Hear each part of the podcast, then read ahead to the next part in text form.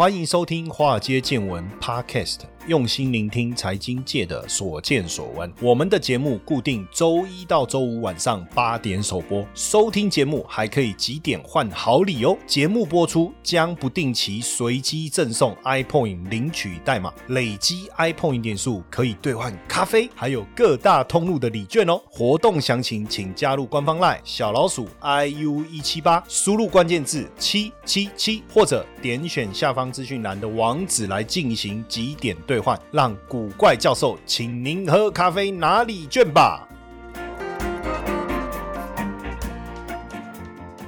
好，大家好，欢迎收听华尔街见闻 Podcast。大家应该都有听过嫦娥奔月的故事，对不对？所以如果跟月球有关，那我们当然可能取名就会是嫦娥哦。那中国的嫦娥五号太空船呢，在上个月的月中哦，不对啊，应该要叫上上个月了哈。上上个月的月中，就十二月十七号，携带了月球表面的土石样本，成功的返回地球。那在内蒙古四子王旗预定区安全的着陆了哈。那这一次嫦娥五号带回来的新样本啊，也让科学界啊有更多能够理解月球的这个地质。还有早期历史的一些讯息哈。那上一次人类把月球的样本带回来是四十多年前，美国跟苏联的探月计划阿波罗登陆月球。阿波罗的一小步就是人类的一大步哈，所以时间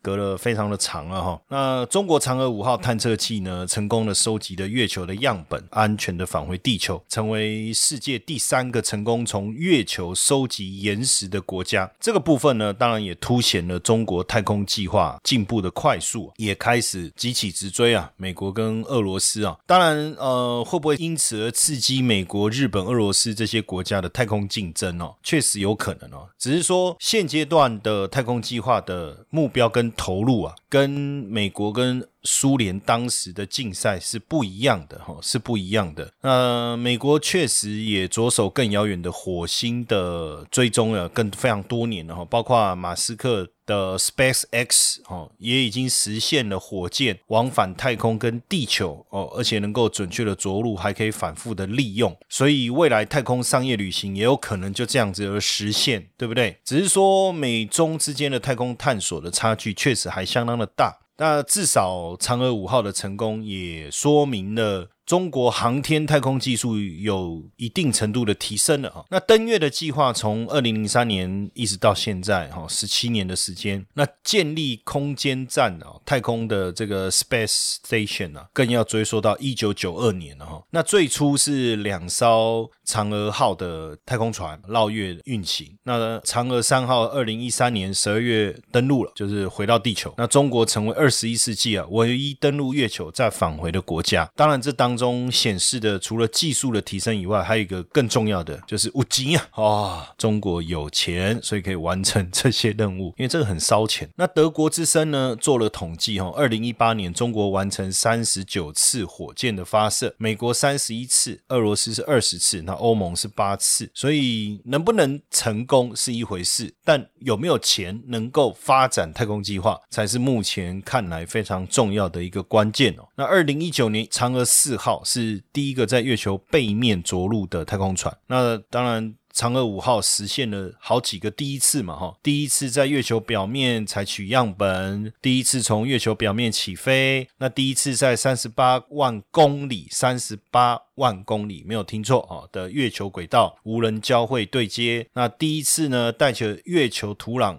啊以接近第二宇宙的速度来返回地球，当然这都是这个嫦娥五号的第一次哈。那有些当然外国早已经做到了哈，不过对中国来讲确实是蛮重要的第一次啊。那中国在七年内三次发射嫦娥登月，所以嫦娥五号的成功呢为未来几十年的太空竞争拉开了序幕哦。只是说这几年中美关系快。速的恶化哈，那会不会这个中国航天计划的成功来刺激美国加速探月跟太空的计划哈。其实二零一一年，美国国会就已经有通过法案了，阻止中国参与国际太空站的兴建，也限制 NASA 跟这个中国来合作。那川普就任以后，也签署了多项命令，包括要重新返回地球、成立太空部队，其实目标也都是对准这个中国哈。不过目前这个二零二四年 NASA 要送太空人登月的这个计划，暂时可能没有办法如期达成，最主要还是受限于预算了哈。那这次中国的这个登陆月球，跟一九六零年、七零年美苏之间的太空竞争，其实有很大的不同哦。第一个，过去的太空竞争只限于在美国跟苏联之间哦，但二十一世纪呢，其实全球是更多元化了哈。那美苏太空争霸，目前包括美国、中国、俄罗斯、欧盟、日本、印度跟以色列都开始陆陆续续取代。那俄罗斯预定二零二五年前要将三款新式的探测器送上月球，欧洲在二零二五年也要开始登月了哈。那印度也预计接下来要发射这个月球三号。日本的太空船这个应该是追鸟二号，经过六年的飞行也返回地球，携带了大量的宇宙粒子啊。那日本也计划在二零二二年，明年就来送这个无人探测机来登陆月球。那以色列也准备在二零二四年来发射创世纪二号来登月哦。那英国 BBC 其实有分析哦，就是现在的太空竞赛跟冷战时期美苏的太空竞赛最大的不同，其实目标是很大不的不同。为什么呢？这个时候的太空计划，以中国来讲，它不是要寻求国家的声望或者是。地位，那美苏竞争的是说谁能先到那里，对不对？影响两国的声望地位。那对中国来讲，它长远的构想是要探索太空，利用月球和其他小行星的资源。但由于美国拒绝太空非军事化的国际条约，所以目前发展太空技术很多着眼在军事跟国家战略利益啊，其次才是像月球或者火星资源的探索跟开发。那当然更长远来看，有没有可能未来人类要移民到外太空哦，或是实现星际旅行，这个蛮酷的哦。现在不能出国玩，那我们出去地球以外去玩，哇，那更不得了哈！这样我不知道我有生之年有没有机会真的到外太空。走一趟哦。那目前太空跟各星球的无主化啊，就没有主人嘛？那是不是先到先得？以目前太阳系各个行星来看，确实是这样。那所以如果能够到了，那个地盘就是我的喽。那中国在航天领域想要赶上美国，当然路还很长哦。那目前的航天技术、太空技术哈，其实还没有突破美苏半个多世纪以前的成就了。简单来讲，落后五十一年能实现登月是可以自好，但是我觉得不要这时候过度的膨胀哈。那美国呢？这几年来，把目光转移到火星的探索，哈，除了呃月球有外星人传闻之外，根本原因其实还是资源运用的取舍，哈。火星距离地球更远，技术更先进，火星上也发现水，可能有生物的存在，还有其他比较稀缺的资源，哦，所以美国也是投入的力道也在加强。那最关键当然还是钱哈，美国的大规模的投入呢，登月的预算呢哈，一九六五年的时候曾经达到联邦支出是十一点七趴，那一九六六到一九七零年投入两百四十亿，那现在美国呃中国是每年投入大概二十亿美金哈，只有美国的十分之一，那当然。好像花的钱比较少，却办出不一样的事情来，是不是一个优势哦？我们要再观察。那从上个世纪啊六七十年代来看呢，美苏的争霸的延烧到太空领域哦，那两个国家都想办法要登陆跟探测月球。那每一次领先都称为各自就是一种好像一种形态上面的胜利嘛，对不对？但到一九八零年代哦，开始这个部分就几乎是偃旗息鼓了哈。那二十年间没有实施过任何的月球探测，才让中国。在太空探索这个部分呢，异军突起，哈，异军突起。那因为呃，二零零七年到目前为止，总共有五次。那二零一八年是首次啊月球背面的登陆哈，那这一次是实现四十年来首次月球采样的一个返回哈。那因为二零一八年贸易战嘛，然后接着又变科技战，又变外交战，二零二零年中美关系根本就跌到谷底了哈。那这有没有可能持续中美之间的一个冷战？这个也是大家关注的一个重点。那当然还是在谈论，就是说中国这一次的冷战。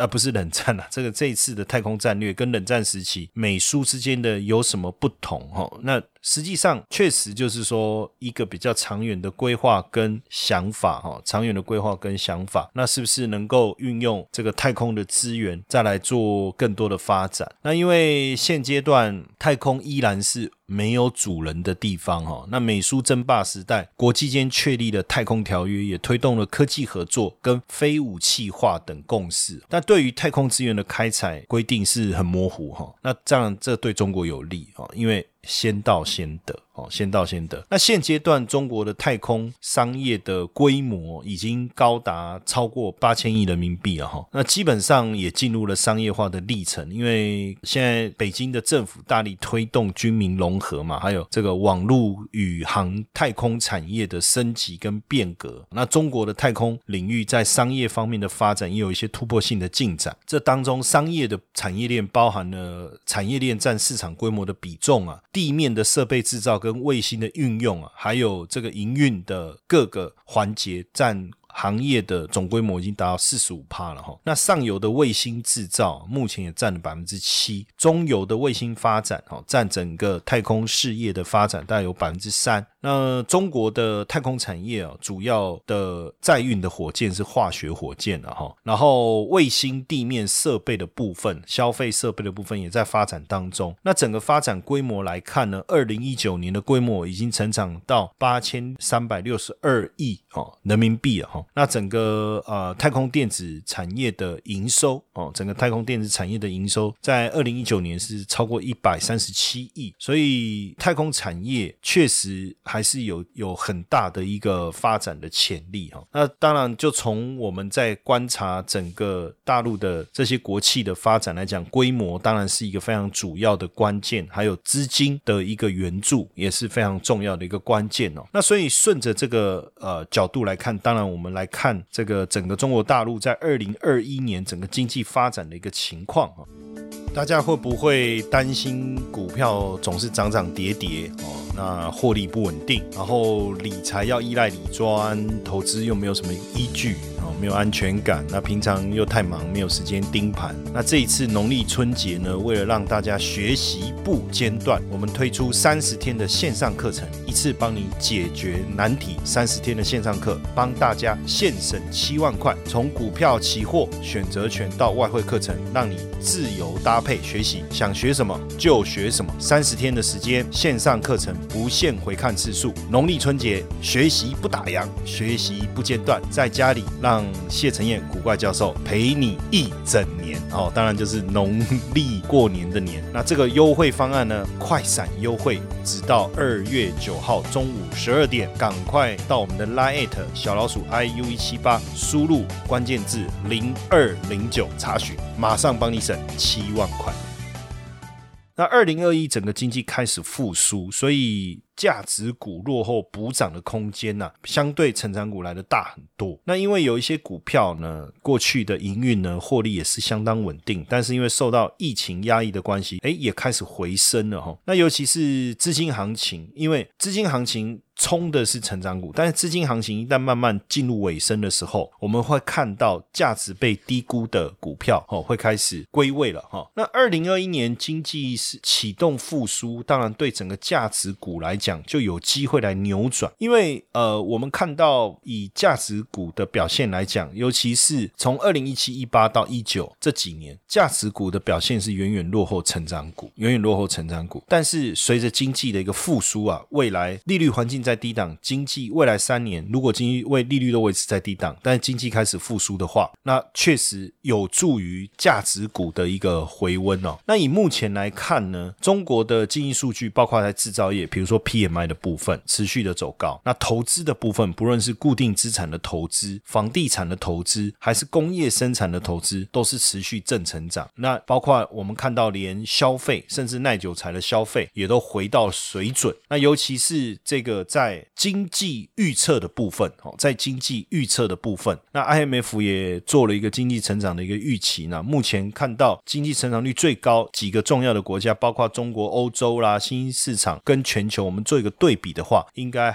焦点还是在中国身上哦，还是在中国身上。那因为当然经济上来这几年，我们也看到中国的企业啊持续成长茁壮。二零一九年财富所公布的五百强名，财富杂志所公布的五百强名单，中国企业的比重啊，在两千年的时候是一点六五哦，只有一点六五。但是到了二零一九年的时候，这个比重已经成长到二十点二，就在五百强里面，这个中国企业比重占比啊，那营收的规模也从十二点七兆成长到三十二点七兆。如果在两千年的时候我们来看，就只有十一家进入五百强，但到二零一九年的时候啊，这个加速已经成长到一百二十九家，其中有几家大家就耳熟能详，像中国工商银行、中国建设银行、中国农业银行跟中国银行，这就四大行，这四大行进入世界五百强。那另外就是阿里巴巴，然后再来是中国平安保险、中国移动。腾讯控股、招商银行、交通银行，当然银行的规模特别强大哦，这个是可以理解的哈。但当然现阶段来讲，我们就在不断的跟大家讨论的是说，今年呢，成长股跟价值股并重，但是价值股的股价还是追不上成长股。但是成长股的估值如果被大幅度高估的时候，我们要怎么去操作？这又是另外一个议题。但是随着现在原物料的一个上涨，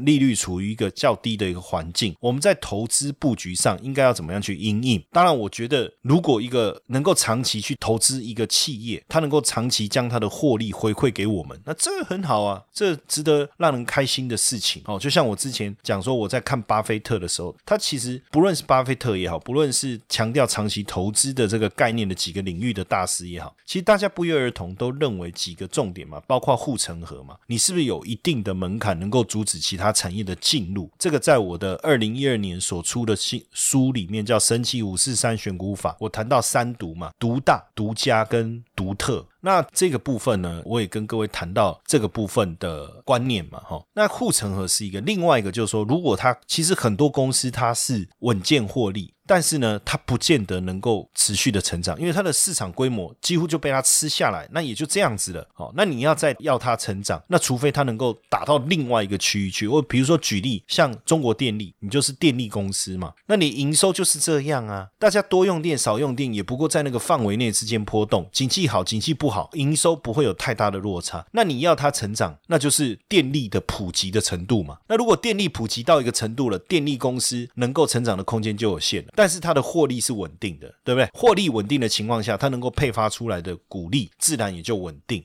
这是一种。那你说你要让他真的能够再成长，那你叫他去非洲开电厂看看，因为一到非洲开电厂那不得了，那成长的速度之惊人呐。但是有没有这个可能性哦？所以很难把一些公用事业视为成长股。但是就说我要赚股价，我去投资公用事业事业的股票，没什么搞头啦。简单讲就是这样。但问题是长期它可以提供你什么？提供你稳健的获利所回馈。回来的这个分红，就我们讲现金股利了哈，所以今年我觉得，当股市都到高档，尤其是最近哦嘿，你看那些散户这么唱秋。霸占华尔街，对不对？血洗华尔街，打的这些法人躲在桌子底下哭的时候，那你真的觉得这个股市是健康的吗？是良性的吗？哎，奇怪，你以前笑我们散户不团结，我们现在团结了，你又担心了。哈，当然是这样哈，当然要担心啊，要不然呢？你真的觉得散户会长期保持一个良好的合作的态度吗？哈，好，那在这样的情况下，简单讲就是散沙啊，加水可以凝结，但是一干掉不是又散了吗？对不对？所以你看那个呃。沙滩人家做那个沙雕，它还要加入一种特殊的粘着剂啊，那个沙才能好好的凝结成沙雕啊。那在这样的情况下，当然我们也得去思考，包括低利率的环境、资金，那未来有没有可能升息？以目前来讲，原物料的价格大幅度上涨，这我们在节目中都有聊，跟大家聊过了，铁矿砂啦、铜啦这些。那在这些物价持续上涨的情况，未来有没有可能有通膨的隐忧？那通膨以目前来看，有一些些通膨也不是坏事，但是你我们就要开始去想，如果通通膨的速度不够快，那就还是不太可能升息。那这个时候呢，我怎么样去做投资？那股市呢又在这么高的地方，成长股会不会已经大多数反映它应该有的股价的位阶？可是景气循环开始往上走，那公司稳定获利的公司，它还是稳定获利，它也还是能够配息。所以我觉得今年的主轴应该是要来挑选一些被低估的价值股，而且能够稳定配息的股票来去做投资跟布局。所以我们。们之前有跟大家聊过，比如说香港高股息这样的一个概念，基本上当然第一个，你的股息的收益率好不好？你股息收益率高，那就不对。什么叫股息收益率？就是我现在可以拿到的股利的金额去除以我现在进场的股价，这叫收益率。它是会变动的哦，它不是永远不变的哦。所以当我的股利变高的时候，我的收益率就变好；当我的股价下跌的时候，我进去承接这个股票，我的收益率也也会好。所以其实投资高股息跟一般的投资思维稍微不太一样。如果能够逢低承接，那是最好，越低越好。但前提是你投资的这家公司，它未来能不能够持续稳定的配息给你，这是一个关键呐。你如果说未来这些公司没办法稳定配息给你，那越低低还有更低呀。对不对？惨还有更惨哦，所以它的这个获利表现一定要够稳定，然后加上现在的股息收益率如果又低的话，那我们进场位阶低，那承接当然就是好。所以企业的。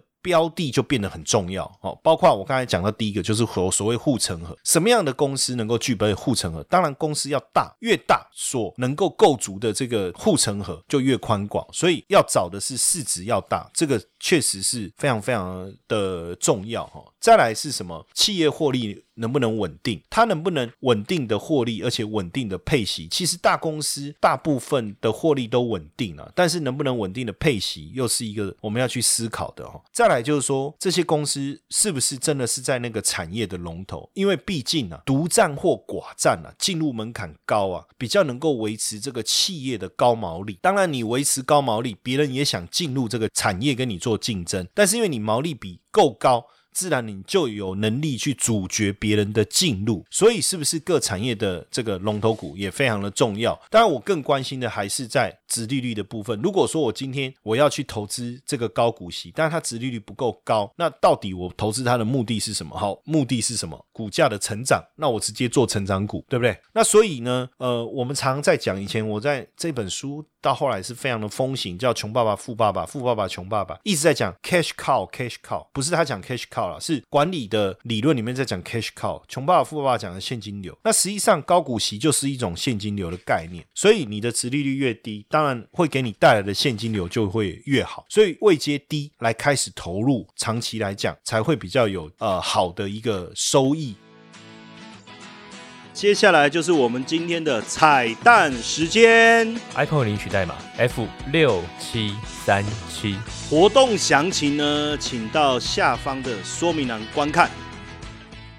所以呢，呃，现阶段来看呢，我觉得以这个这个香港高股息这个指数来看哈，我们就看到说它近年来的殖利率啊，像二零一三年的时候大概四点八，二零一四大概六点六，那二零一五就四点四点二七，因为那时候股价还是高的，但到二零一六年就超过六了，因为那时候股市跌下，那这几年股市表现都不怎么样，所以殖率二零一八的时候是五点五点多，到了二零一九年就六点四了，到了二零二零年就超过七了。那现在大家都到七点七了，这代表什么意思？代表这个股价是来到相对低档了。那获利还是稳定，配息还是持续的情况下，哎，现在出现一个好的一个投资机会哈。我们也把这些资料我们来做一个整理哈，包括恒生高股息也好，S M P 五百也好，台湾加权指数也好，甚至我们也去看除了恒生高股息以外，还有香港还有所谓的价值股的股息、红利股。红利、中正红利这种，那仔仔细表现以后，其实我们也发现说，高股息到底有没有比较好？如果我们把高股息像恒生高股息、这个中国价值指数，还有这个中证红利，像这种有在配息的，配息也都不错。我们就跟上证指数，因为上证指数整体来讲配息率一般配息率很低啦，然后殖利率也不是很好。那我们就发现说，股市在涨的时候，高股息其实也不会输哦。当然，你你要拿成长股。来比较，比如说创业板，或者是说，比如说你要用科创板这些科技股成长型的，股本又比较小，那当然没得比，我都比啊。但是问题，如果跟上证指数做一个对比的话，其实大部分多头的时候它还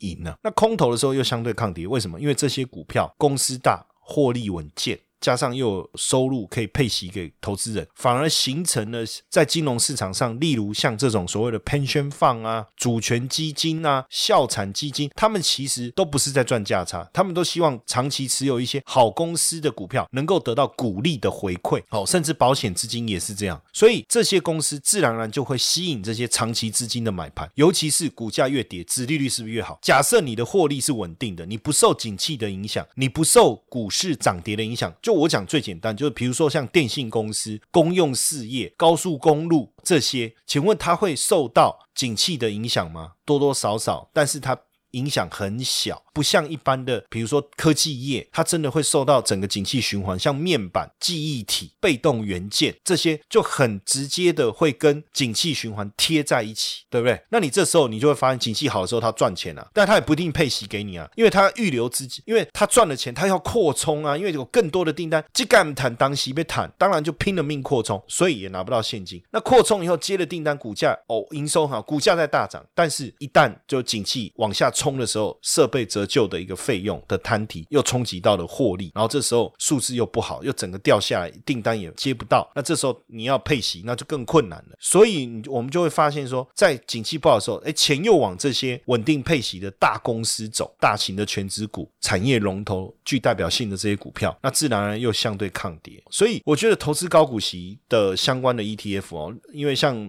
呃这个二月四号，中信中国的高股息代号是零零八八二就要正式挂牌了嘛。哈，就是二月四号，因为我不知道各位听到的是哪一天。当然，至少我们也就不用像过去这么辛苦。我们想要投资香港这个高股息的 ETF，我们还要。想办法跨海，对不对啊？去香港开户，那香港开户以前我觉得比较不舒服啊，现在还好，因为现在大家都讲中文了嘛，哈。那以前都讲广东话，连问个问题都不知道，要好不容易拨通了，对方就讲了一句的，哎，我有什么可以帮到你，对不对？好，他们讲广东话讲，哈，那一听就不知道这啊，大部分人讲英文，在香港他们有习惯电话接起来，May I help you? How are you, sir? May I help you? 哦，一听啊，赶快挂掉，对不对？不知道讲什么。然后而且他说广东话请按一，对不对？然后英文请按二。二，其他请按三，要按几又又会紧张，然后就觉得很麻烦。那所以现在台湾你自己可以投香港高股息，我觉得就是一个蛮好的一个机会啦。涨的时候也会涨，跌的时候又抗跌。那现在就值率来讲，位阶又偏低哦，位阶又偏低，那也是一个蛮好的机会，因为。现在大家都在讲投资台积电、投资半导体、投资五 G，但我个人我是不太跟风了哦。就是这种股市已经涨多的产业，已经涨多的族群，已经涨多的，虽然趋势有。但是就我来讲，你给我足够回档的幅度以后，我再来考虑要不要切入。那所以全球的市场在这几年还是会往上走，经济的复苏还是会看得到啊。复苏的脚步或许比较慢，但是经济还是会维持复苏。那低利率的环境如果还是维持，那我们当然还是得想办法去找去找到能够抵抗通膨，或是能够帮我们累积收益的地方。那如果又讨论到汇率，像也有人在讲南非币。哇，那一天有一个同学在我们的讲座提问了南非币，他说李专跟他讲二十趴还是十六趴，哦，他问我有这种东西，我说有啊，南非计价的基金或是投资南非币的基金确实有这样的一个配息啊报酬，但你得去思考，你要先把台币换美金，美金再换南非币，哈，那当然看起来是直接台币换南非币了，哈，但中间还是有一个多一道台币换美金，美金换南非币的一个过程。那你要去想回来的时候是南非币换美金，美金再换台币，哈，汇差汇兑的损失会不会冲击到你的这个获利？也许你的配息赚了十六趴，但是南非币相对台币贬值了二十趴，你就倒贴了，哈，它也未必是一个稳赚的。所以他们的保本保息保的是南非币的本，保的是南非币的息。所以如果说我们今天要投资高股息，又不想要去因为这个台币的风险，哦，那我们就是用台币来投资的话，哦，那我觉得能够在台台湾投，我觉得这是一个简单的事情。那有没有可能会有汇率的风险？那这个交给经理人去烦恼就好了，我们就不用烦恼了嘛，对不对？哦，我觉得这就是一个比较简单的。而且如果还有一个就是说，你可以定期定额去做做这样的投资，也可以分分散股价涨跌的一个风险啊。尤其是如果跌的时候能再多买一点哦，那你的殖利率报酬率又更好，你就不用以一个单次购买的角度一次买进很大的量，当然也会不会拿。到匾额说啊，公债 ETF 会不会拿到这样的匾额？应该是不会了哈。那还是说是 ETF 如亲啊，应该也不至于拿到这样的匾额哦。所以我觉得也不用给自己太大的压力哦。这个值率这么好，好来我一一次大笔的投入，我觉得倒也不用。投资要让自己感觉到没有压力，而且要轻松。我觉得还是要有资产配置，还是要有策略。我觉得定期定额、定期不定额、不定期定额、不定期不定额，好，在绕口令。但我觉得定期不定额。比定额不定期更好哈，因为人是一个没有什么纪律的动物啦。那如果你不固定的时间做这件事情，其实就比较容易就是忽略。那你说定期不定额，主要是衡量自己有没有可能有多余的资金可以投入。但我觉得最好还是定期定额，至少你可以要消费之前先把，比如说五千块，我硬着把它留下来，然后每个月去买。有时候买买到多一点单位，有时候买到少一点单位，但是至少就把它。当你发现你开始赚钱的时候，也也也许不见得要再扣款。我我之前也有给大家建议，我说什么时候扣款最好？赔钱就继续扣，而且要越越赔越多，要扣越多。为什么？因为你才能把你的成本降到更低，而且你也不用担心 ETF 会有问题，因为它不是选单一股票，因为你单一股票，你当然有可能买到烂股啊。啊，买越低买越多，然后你还要选股，还要换股。但是 ETF 它就是帮你把股票标的选好，符合比如说流动性佳的、波动小的、波动的排名在前面，就比较小的在前面，然后再来配息稳定的。我们把这些标的具有这些特色，挑个五十只，那有问题我们就把它汰换嘛，就换嘛。对不对？所以我觉得反而这部分的问题就不大了哈。所以接下来要进入这种所谓的低利率又有可能温和通膨的环境的时候，然后加上股市又在高档，那我到底要怎么去做我的投资布局？我觉得确实高股息是一个很好的一个方向。那从殖利率来做比较。哦，从税的优惠来做比较，从股市的位阶来做比较，以目前来看，这个港股的高股息或许是一个我们可以去思考的方向。好，提供给大家做一个参考，希望今天的内容对大家有帮助。谢谢大家的收听，晚安、早安、午安、下午好，谢谢大家的收听，我是古怪教授谢承彦。嘿，各位铁粉们，如果喜欢华尔街见闻，请大家多多按下分享键，让更多人能听到我们用心制作的节目。你们的一个小动作，是支持我们节目持续下去的原动力哦，快去分享吧！